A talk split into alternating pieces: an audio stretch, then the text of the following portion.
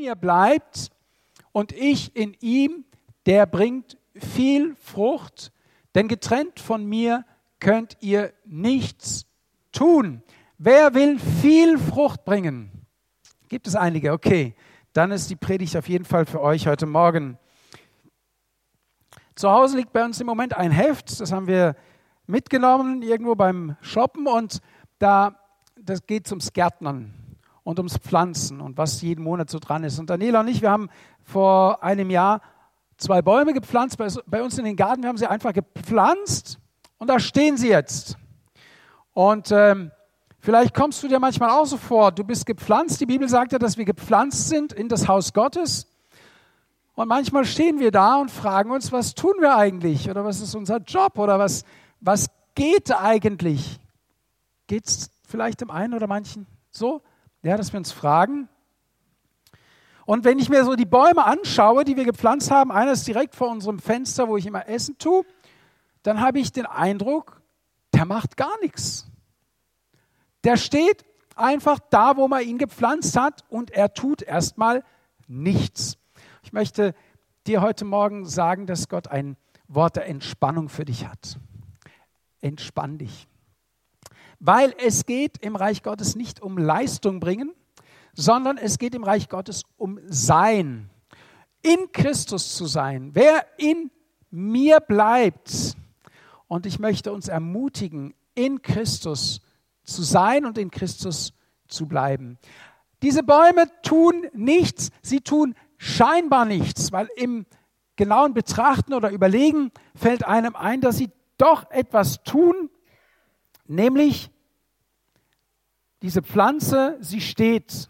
Eine Eigenschaft der Pflanze, die gepflanzt ist, ist, dass sie steht.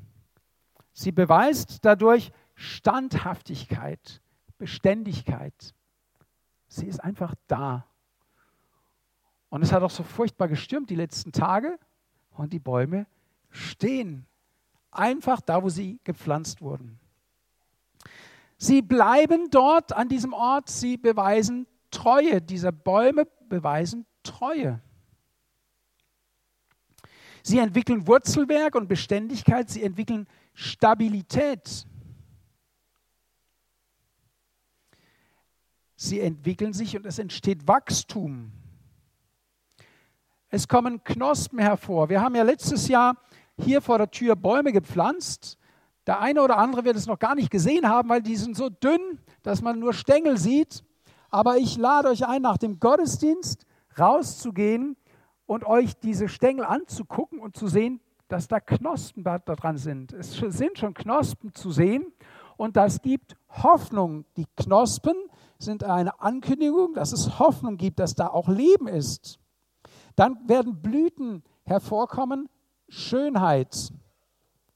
Dann werden sie, diese jetzt nicht, aber andere Bäume, die dazu bestimmt sind, werden Frucht bringen. Ihr werdet Frucht bringen, fruchtbar sein. Frucht bedeutet auch Genuss. Frucht bringt dem, dem der Baum gehört, Ertrag, also auch Wohlstand und Reichtum. Und die Frucht bringt Samen hervor. Samen bringt das Potenzial zur Vermehrung. Und wenn einer einen solchen Baum hat, der alle diese Eigenschaften erfüllt, dann freut er sich daran. Wir haben ja, wie gesagt, so einen Baum gepflanzt. Eins war ein Quittenbaum und da hingen tatsächlich zwei Quitten dran. Du fragtest dich manchmal, wie der Baum, der so dünn und klein ist, diese dicke, fette, schwere Frucht hält. Und ich habe immer darauf gewartet, dass sie irgendwann mal abfällt, weil die so überproportional zu dem Baumstängel war, aber sie ist nicht abgefallen. Eine wurde am Baum langsam faul, dann dachten wir, naja, bevor die andere auch äh, umkippt, pflücken wir sie. Und dann hing die noch recht fest. Also unglaublich, was, was hier in, in der Natur passiert, aber auch welche Freude zu sehen an einem Baum, eine Frucht, wie sehr wir uns darüber gefreut haben. Jetzt stell dir vor, der Baum ist voller Früchte. Und so freut sich ja auch Gott, wenn er sieht, dass bei uns etwas entsteht, dass Frucht wächst, dann freut sich. Er ist ja unser Besitzer. Wir sind ja nur sein Werkzeug und Gott freut sich darüber, wenn wir Frucht bringen. So, und was dieser Baum oder so ein Baum auch noch für eine Eigenschaft hat. Er wiederholt das Gleiche jedes Jahr. Jedes Jahr kommt wieder was Neues und der Zyklus ist aber immer derselbe. Und das erinnert mich an unser Wort des Jahres, das da heißt, dranbleiben. Immer wieder Mut haben, immer wieder aufmachen, immer wieder dranbleiben. Und das alles geschieht beim Baum aus dem Stand heraus. Und so soll auch dein geistliches Leben aus dem Stand heraus diese Eigenschaften, Standfestigkeit, Treue, Stabilität, Wachstum, Hoffnung, Schönheit, Genuss und Reichtum, Vermehrung, Freude und Ausharren oder dranbleiben hervorbringen. Ist das nicht wunderbar für ein Bild? Das, und dabei strengt sich der Baum noch nicht einmal an. Ich habe äh, vor zwei Jahren mit einem Projekt begonnen, da habe ich in einen ganz großen älteren Baum so richtig dicke Löcher reingebohrt. Und dann habe ich mich auch ein bisschen befasst, also ich bin jetzt kein Experte, aber dass eben es gibt ja den Baumstamm und dann gibt es die Rinde und das ist, äh, der Baum wird irgendwie damit fertig. Irgendwie funktioniert die Natur, die wächst halt dann drumherum. Ich habe einen Baum, da guckt nur noch die Spitze von einer Astschere raus. Da hat wahrscheinlich vor meiner Generation irgendjemand mal Bäume geschnitten und hat wahrscheinlich die Astschere, also so eine, Hecken, eine kleine Schere an den Baum gehängt. Und da habe ich vor vier, fünf Jahren ich festgestellt, was schimmert denn da aus dem Baumstamm raus? Und da guckten so zwei Scherenenden aus dem Baumstamm raus. Und heute guckt vielleicht gerade noch so die Größe von meinem Fingernagel die Schere aus dem Baum. Die ist komplett und um, diesen, um diese Schere ist eben auch der Baum etwas dicker und wulstiger einfach eingeschlossen. Ist doch verrückt, ne? Ich habe ein Bild geschossen, vielleicht schicke ich das mal zu so einer Gärtnerzeitschrift. Ich dachte, es müsste eigentlich einen Wettbewerb gewinnen, die eingeschlossene Schere. Wer in mir bleibt, dieser Satz Jesu hat ja eine unwahrscheinliche Aussage. Denn wer ist wer? Wer in mir bleibt? Wen meint Jesus damit? Jesus meint damit alle Menschen. Denn in dem Textausschnitt aus Johannes Kapitel 15 heißt es am Schluss, daran hat Gott Freude, wenn wir diese Dinge erfüllen und wir seine Jünger werden. Also dieses in Jesus bleiben, diese Einladung gilt nicht nur denen, die schon Jesus nachfolgen, sondern sie gilt jedem Menschen und Gott möchte, dass alle Menschen in seinem Sinne Frucht bringen. Es ist also ein Appell über die Kirchengrenze hinaus, auch in die Welt. Der Ruf, Jesus ist ja nicht gekommen und ist die ganze Zeit in der Synagoge gewesen, sondern seine Predigten, die er gehalten hat, waren draußen im Freien, hat Leuten gepredigt. Und wenn er hier sagt, wer in mir bleibt, dann meint er jeden. Dich natürlich, aber du hast es ja schon verstanden. Aber deinen Nachbarn, deinen Arbeitskollegen, deinen Freund, deinen Schulkameraden, alle sind in diesem Ruf oder in dieser Aufforderung eingeschlossen zu sagen, bleibe in Jesus. Jetzt ist natürlich auch die Frage, wie bleibe ich denn in Jesus? Oder für den, der noch nicht in Jesus ist, wie komme ich in Jesus hinein? Das ist ja eine wichtige Frage, die ja dieser Text mit sich bringt. Und das finden wir in Römer Kapitel 6, Vers 5. Da steht, so sind wir nun, oh Mann, Sekunde,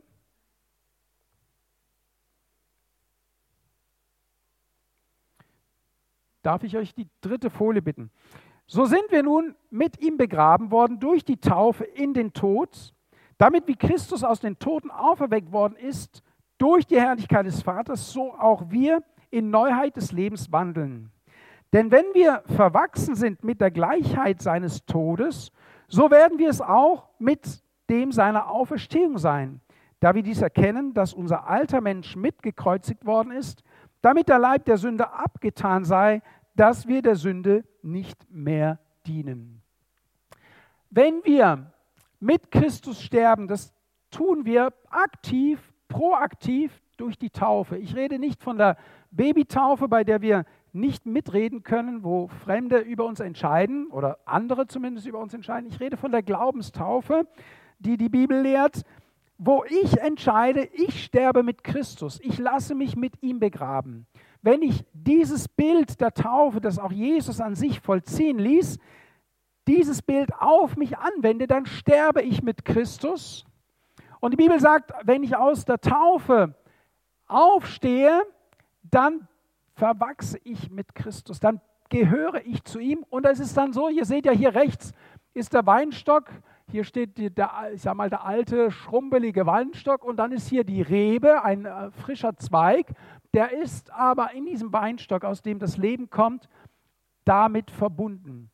Das geschieht in der Taufe. In der Taufe werden wir mit Jesus verschmolzen. Und die Bibel sagt uns, dass wenn wir bereit sind, mit Jesus zu sterben, dann werden wir mit ihm leben. Und wisst ihr, was das absolut Coole ist? Wir werden ja nicht nur jetzt mit ihm leben, weil Jesus lebt ja in der Ewigkeit. Er ist aufgefahren in den Himmel und er sagt, wer mit mir hier auf dieser Erde stirbt, wird mit mir auch in Ewigkeit leben. Für jetzt und für immer. Das ist das Ziel, das ist die Perspektive, die Gott für dich und für mich und für jeden Menschen hat. Es gibt niemanden, den Gott ausschließt. Denkt an die Jahreslosung, wer zu mir kommt, den werde ich nicht hinausstoßen, den werde ich, von, den werde ich aufnehmen. Jesus, er öffnet es für alle Menschen da und das sollten wir uns auch immer wieder verinnerlichen.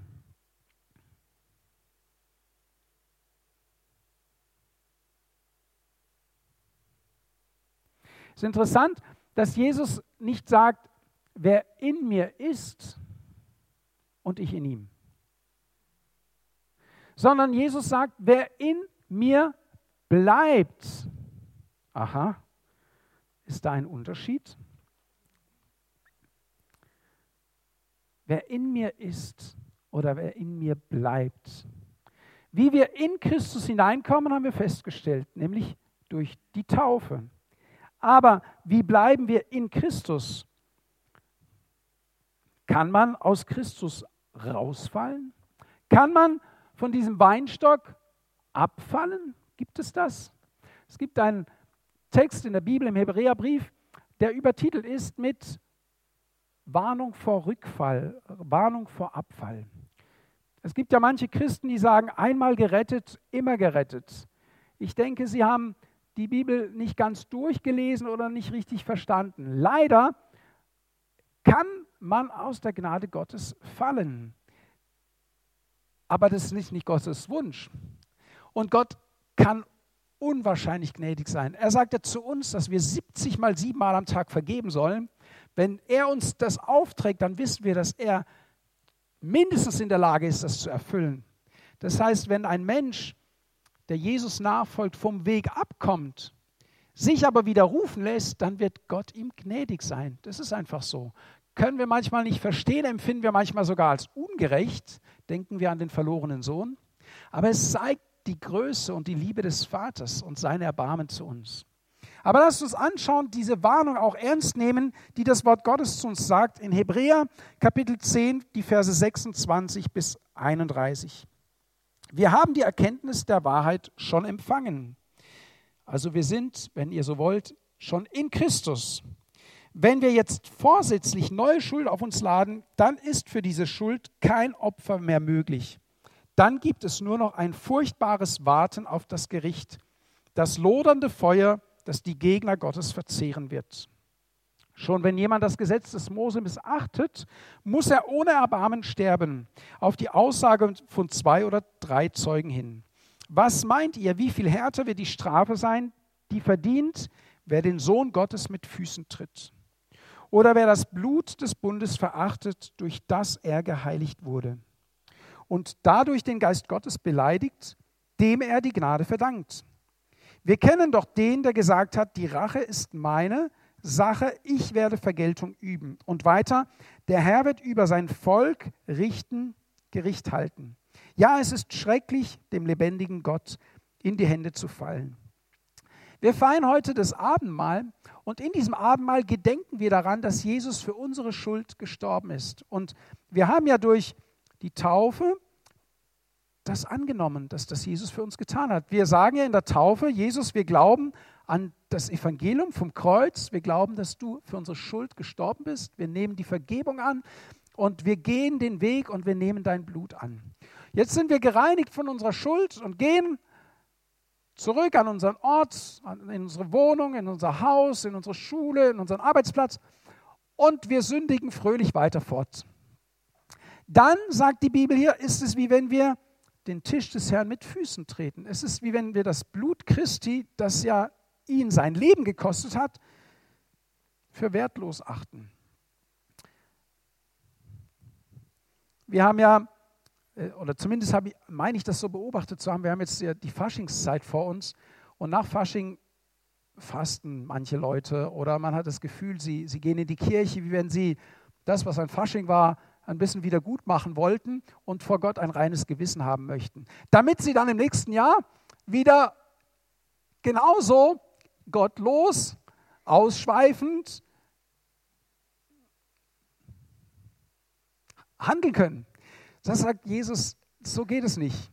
Wenn du verstanden hast, was es mich gekostet hat, dann lebe auch danach mit ernsthaftem Herzen und sei, bleib dran, bleib an den Ort gepflanzt. Wenn du ein geistliches Leben mit Jesus beginnst, dann bleibe da, wo du bist, wo Gott dich bestimmt hat und lass ihn an dir wirken, lass ihn in dir wohnen und lass dich von ihm zu dem entwickeln, was er sich mit dir vorgenommen hat.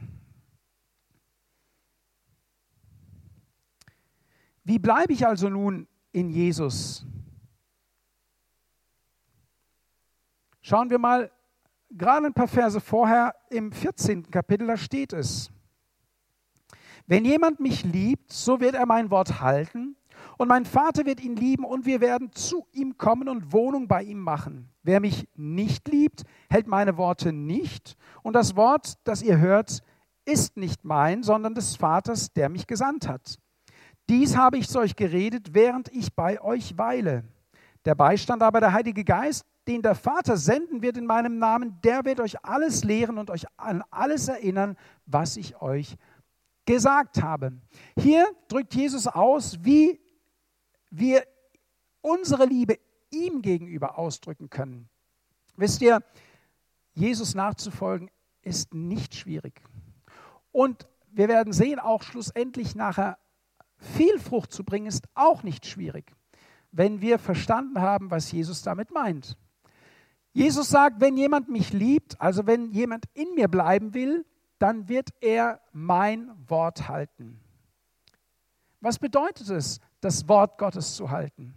Es bedeutet, darin zu lesen. Es bedeutet es förmlich zu essen. Es bedeutet sich mit dem Wort Gottes ständig zu beschäftigen. Ständig. Sag mal ständig. Ständig das Wort Gottes, jeden Tag es in sich aufzunehmen. Und wisst ihr, das Wort Gottes ist ja übersetzt Jesus Christus. Jesus ist das Fleisch gewordene Wort. Wenn wir uns mit dem Wort Gottes beschäftigen, beschäftigen wir uns mit Jesus und dann verwachsen wir mit ihm der Prozess oder die Taufe ist ja, oder die, deine Bekehrung die Taufe ist ja nur der Startpunkt. Im Übrigen ist die Bekehrung und Taufe sollte gar nicht weit auseinander liegen. Als sich die Menschen in der Bibel bekehrt haben, wurden sie gleich getauft. Das heißt ja, tauft sie und lehrt sie halten. Also die Taufe steht am Anfang als Startpunkt und dann entwickelst du dich und wächst du im Glauben und dein Wachstum und dein Verwachsenwerden mit Christus, es ist so wie bei diesem, bei diesem Ast, ihr seht ja, der wird ja geführt durch so einen Draht. Dein Wachsen ist, und das, der Draht könnte das Wort Gottes symbolisieren, und du schlängelst dich da entlang drumherum. Das ist ein Schutzfaktor für dich. Ein Schutzfaktor, nämlich an Christus dran zu bleiben, zu wissen, ja, was will denn Gott eigentlich für mein Leben? Was ist Gottes Plan in meinem Leben, in meinem Alltag? Lies Gottes Wort und Gott wird durch sein Wort zu dir sprechen und du wirst wissen, was in deinem Alltag dran ist. Ganz einfach. Weil es ist nicht nur das Lesen eines Textes, sondern es ist Gemeinschaft mit dem, der dieses Wort gegeben hat. Wir feiern heute das Abendmahl. Ich ermutige uns alle dazu, zu Hause, auch alleine, wenn ihr Wort Gottes lest, mit Jesus Gemeinschaft habt, mit ihm das Mahl zu feiern. Ihr seid mindestens zu viert. Der Vater, der Sohn, der Heilige Geist und du. Und dann sagt Jesus, sein Wort sagt, wenn ihr zusammenkommt, wenn du dich also mit diesen dreien triffst, dann feiere das Abendmahl, nimm dir dazu Zeit und lass das Wort Gottes in dich wirken. Es wird zu einem Genuss werden. Ich möchte dich, am liebsten möchte ich dir Appetit machen. Es wird für dich ein Genuss sein, das Wort zu lesen und die Gemeinschaft mit Jesus Christus zu genießen. Lese und liebe Gottes Wort, damit bleibst du in Christus. Und Christus erkennt deine Signale und er sagt, und wenn ich das bei dir erkenne, dann werde ich mit dem Vater kommen und bei dir wohnen. Christus in mir. Wenn du sagst, ich spüre den Herr Jesus nicht und ich weiß nicht, ob er bei mir wohnt und ob er wirklich in mir ist, dann frage ich zurück, wie viel Zeit verbringst du, ihn zu suchen durch das Wort Gottes und durch Gebet? Und ich verspreche dir, wenn du das praktizierst, Gott bindet sich ja mit seinem Wort. Er sagt, wenn jemand das tut, wenn er mein Wort liebt, dann werde ich zu ihm kommen. Weil das Wort Gottes zu lieben ist übersetzt Jesus zu lieben. Und wer Jesus liebt, hey, Jesus liebt uns ja sogar als Feinde. Muss man mal vorstellen. Die Bibel sagt, dass Christus gestorben ist, als wir noch Feinde waren, also ihn nicht liebten. Und jetzt lieben wir ihn. Und da sagt Jesus, ha, Jetzt hat er es kapiert, jetzt hat sie es kapiert. Und jetzt, komm, Vater im Himmel, wir gehen und wir gehen da mal Kaffee trinken und wir gehen da mal Abendessen und wir machen da schöne Vorhänge. Und dann lehnen wir noch Kissenbezüge dazu. Danke, Esther, so im Vorbeilaufen. Ja.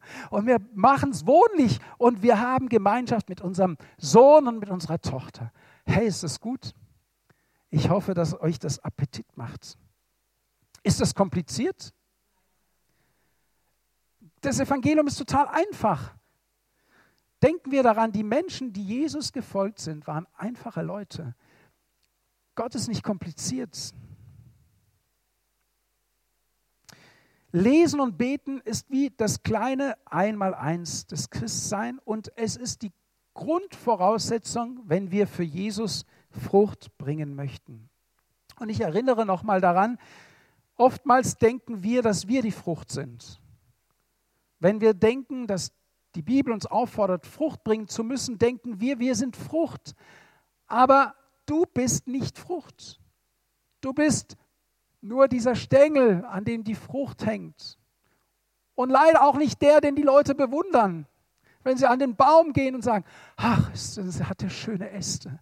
Hast du schon mal jemanden gesehen, der zu dir kommt und sagt, hat dein Baum schöne Äste, wenn er voller Kirschen hängt?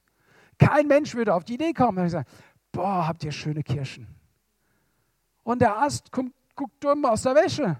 Sagt er, ja, aber wenn ich nicht wäre, dann gibt es auch keine Kirschen. Und das ist doch das, was uns so wehtut. Wir stehen nicht im Mittelpunkt. Aber wir wären doch so gerne die Schönen und die Stolzen und die, wo sagen, ha, ha, der hat jetzt, ist das ein toller Baum, gell? Doch, das kommt schon mal. Mensch, habt ihr einen schönen Baum. Aber der Baum ist ja Jesus, der, der der große Stamm, an dem alle Äste drin sind. Und genau darauf kommt es an, dass Jesus die Ehre zukommt. Wir dürfen Menschen keine Ehre geben und wir müssen bereit sein, wenn Ehre kommt, sie sofort an Jesus weiterzugeben und zu sagen, hey, ich bin nur ein Diener, nur ein Knecht meines Herrn. Und das ist schwierig in der Gesellschaft, in der wir leben, wo nur die Schönen und die Reichen und die Erfolgreichen was zählen. Und es trägt sich natürlich auch in die Gemeinde rein. Und dort sagt Jesus, hey, es kommt nicht auf dich an, sondern es kommt auf mich an, auf Jesus Christus. Wenn wir das aber verstanden haben, dann lebt es sich echt leichter. Dann lebt es sich entspannter, weil wir wissen, alles, was wir tun, soll dazu dienen, dass Jesus verherrlicht wird. Habt ihr dazu ein Amen? Wisst ihr, was auch faszinierend ist? Worin liegt der Same? In dieser ganzen Prozedere, wo liegt denn eigentlich der Same? Nicht im Weinstock, nicht in der Rebe. Also nochmal fachlich, damit ihr das versteht, der Weinstock ist das, wo die Reben rauswachsen. Ja? der Same ist in der Frucht und die wird abgeschnitten nachher. Hast also nichts davon. Von dem Reichtum, der an dir hing, von dem, was du hervorgebracht hast, das wird auch noch geerntet. Aber es kommt jetzt darauf an, was mit diesem Samen geschieht. Wird dieser Same in der Lage sein, sich zu reproduzieren? Und was wird aus diesem Samen wachsen? Was werden die Leute sagen, wenn die Trauben getrottet werden und der Wein oder der Traubensaft probiert wird? Wie werden sie darüber sprechen? Werden sie begeistert sein? Oder werden sagen, meine Güte, den pflanze ich nicht bei mir ein. Sowas will ich nicht trinken. Versteht ihr? Jesus sagt, wir sollen viel Frucht bringen. Das heißt, das, was an uns hängt nachher, das, was von uns wächst, soll für andere appetitlich sein, anziehend sein. Es soll Lust machen.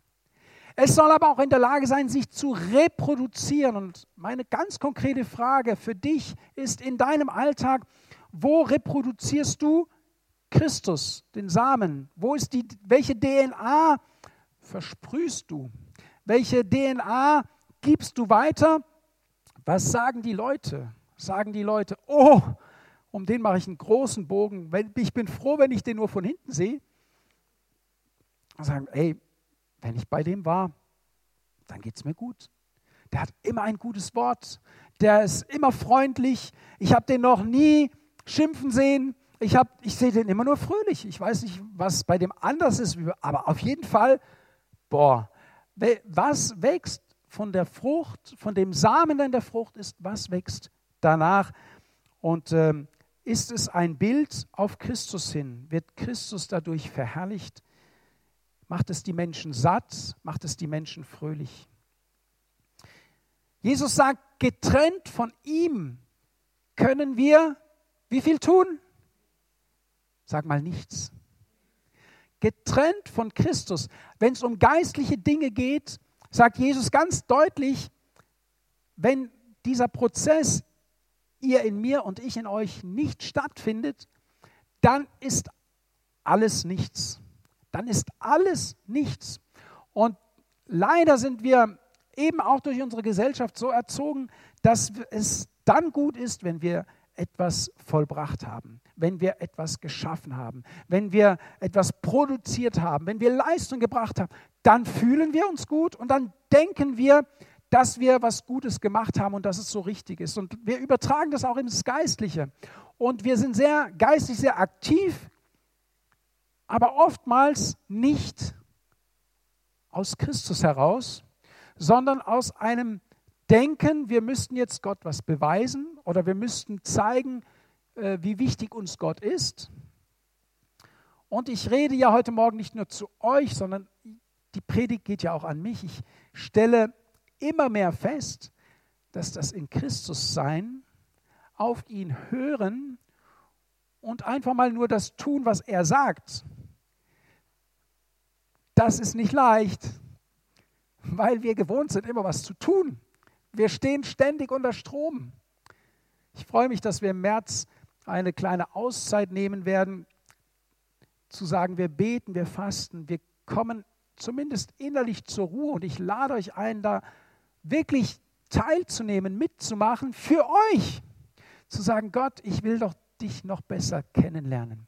Und ich möchte gern wissen, ob ich wirklich gerade dabei bin, das zu tun, was du für mich willst, was dein Plan ist. Und ich will in deinem Plan leben. Ich will in dir sein und du sollst auch in mir sein.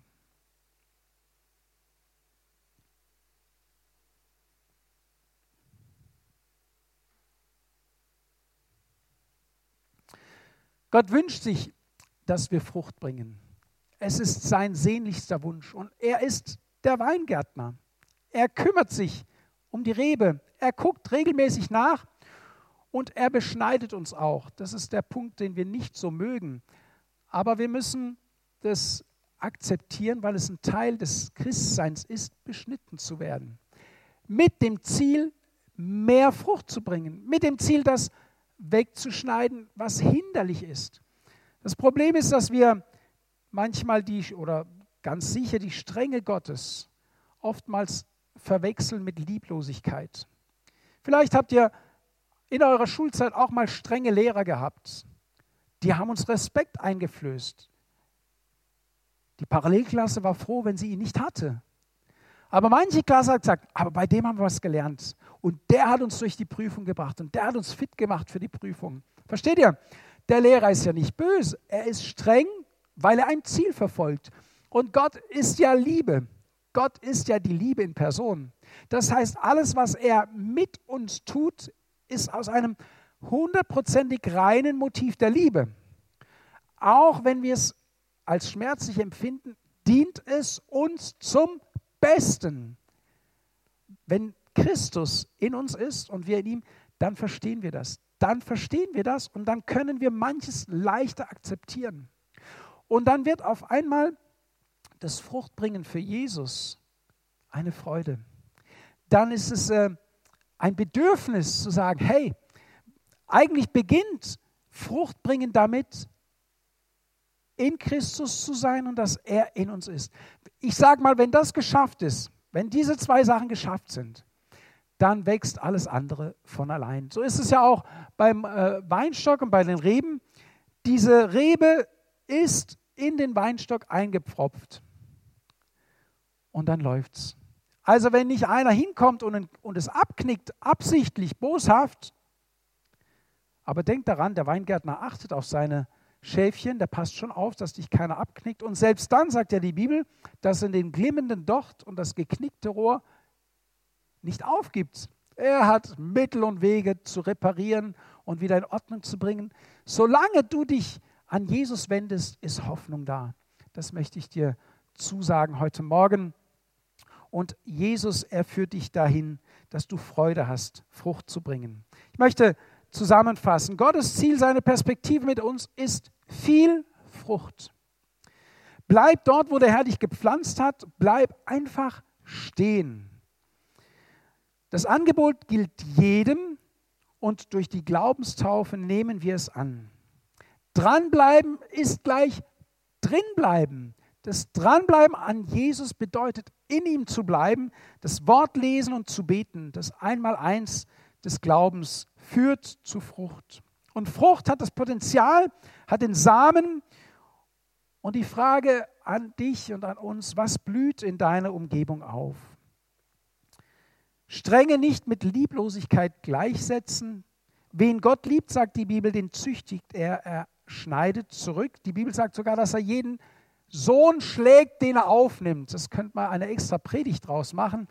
Ähm, meint damit, er kümmert sich in besonderer Weise um dich. Ist das nicht netter ausgedrückt? Du kriegst eine Individualbehandlung von Gott in gutem Sinne, in schönem Sinne. Gott kümmert sich um dich. Damit im nächsten Jahr wieder neue oder auch mehr Frucht kommt, wir in ihm und er in uns Freude, Frucht zu bringen.